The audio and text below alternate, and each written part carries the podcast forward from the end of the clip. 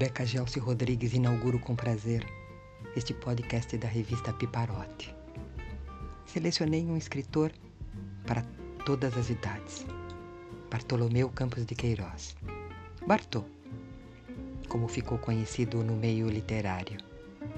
Nasceu no estado de Minas Gerais em 1944 e faleceu em 2012. Foi idealizador do movimento por um Brasil literário, que disseminou leitura, sonho e fantasia. Dizia que o mundo é um livro sem texto e o trabalho do homem é legendar o mundo. Para ele, a literatura era uma coisa de fantasia. E o que fantasiamos é o que não temos. Não fantasiamos o que temos. Então, a literatura é feita de falta que escrevo, afirmava, é o que me falta. É isso que a literatura faz. Ela é o lugar da falta. Como o texto literário é um texto que também dá voz ao leitor, é isso que me faz escrever, abrir pontes para o meu leitor. As pessoas mais intuitivas e prontas para as minúcias são leitoras. Os leitores gostam de retalhos, como escreveu Manuel de Barros gostam de restos e a literatura ajuda a costurar esses restos. A minha intenção é contribuir para a formação de uma colcha sem fim. Sua obra continuará a refletir marcas simbólicas, com mais de 40 livros, prêmios nacionais e internacionais e sua forte e permanente preocupação com a educação e com a difusão da leitura pelos quatro cantos do Brasil.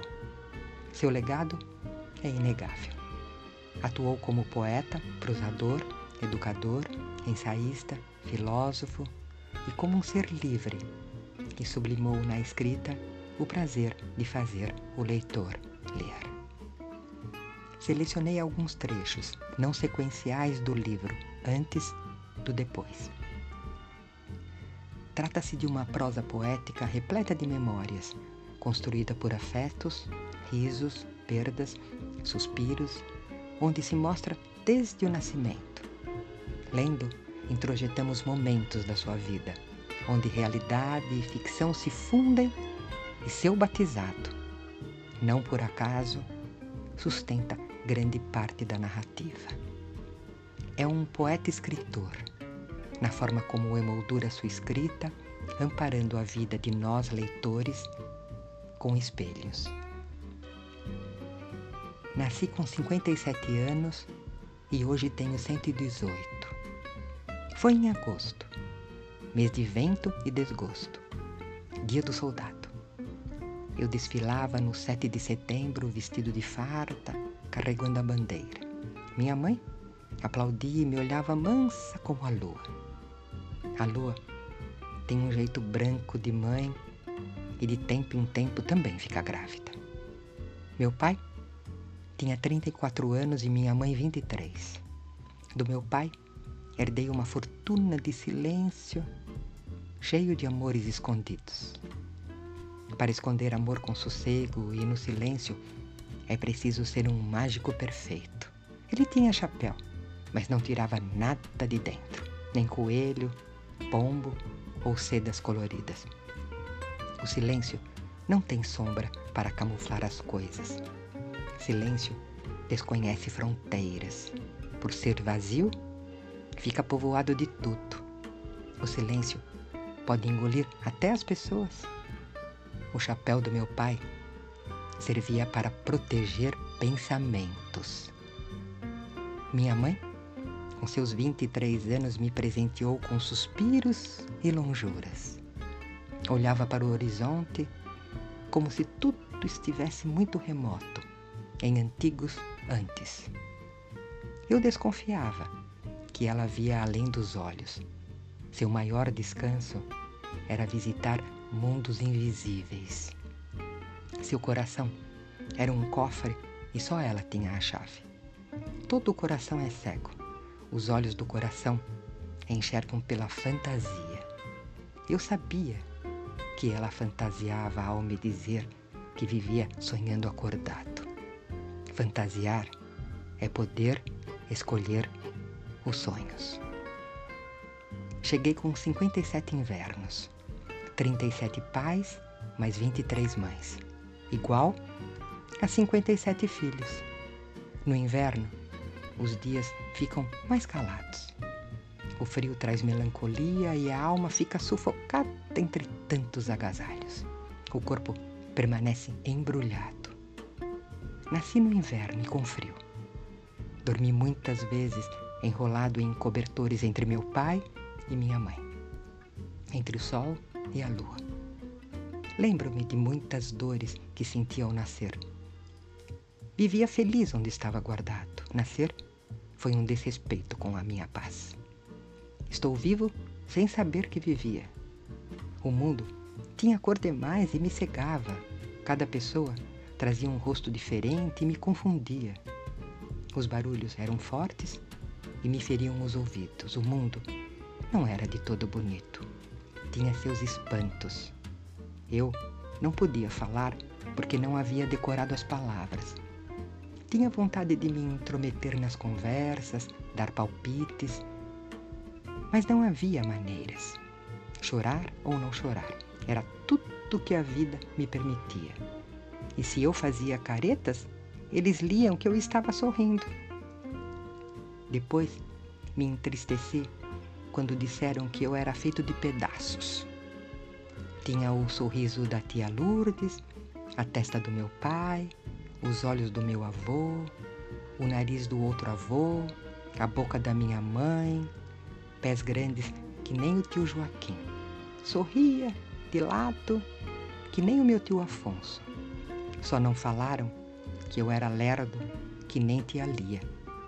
No início da vida, eu fui uma colagem.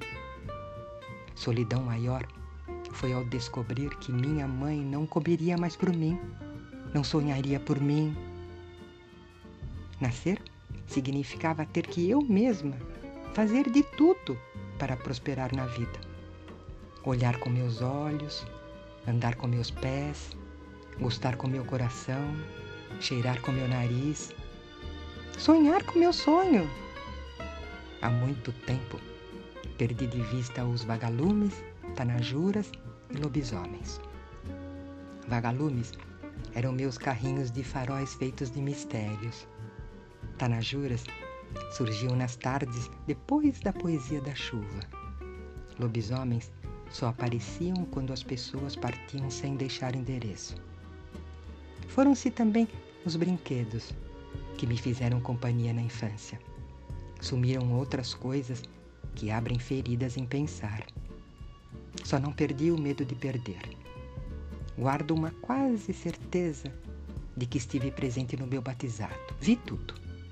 Não confirmo, porque vão dizer que estou louco ou sonhando. Para muitos, enlouquecer e sonhar são defeitos. Desconhecem que só enlouquecemos ao não viver os sonhos. Afinal, o batizado era meu e não me custava estar presente. Jamais estaria ausente na minha primeira festa. Pensei que meu batizado havia terminado nada. Passaram-me para os braços da madrinha de consagração.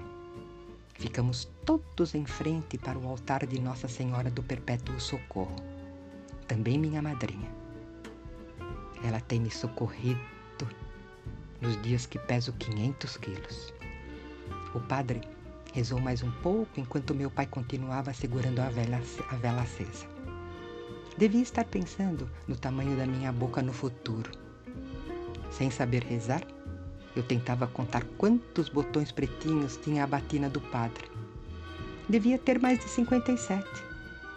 Ele parecia dono de muita paciência e com tempo sobrando para abotoar tantos botões. Do meu batizado ficou minha união com o céu e uma certidão que ainda não usei. Guardo em uma pasta junto com meu diploma de primeira comunhão. De vez em quando passo os olhos nela e minha memória acorda e afirma que estive mesmo presente no meu batizado. Não sei se vou precisar da certidão algum dia. Com 118 anos é difícil encontrar uma noiva. Na certidão Estão registrados os nomes do meu pai, da minha mãe, dos meus quatro avós e dos meus padrinhos. Todos já partiram sem deixar endereço. A data do batizado continua errada.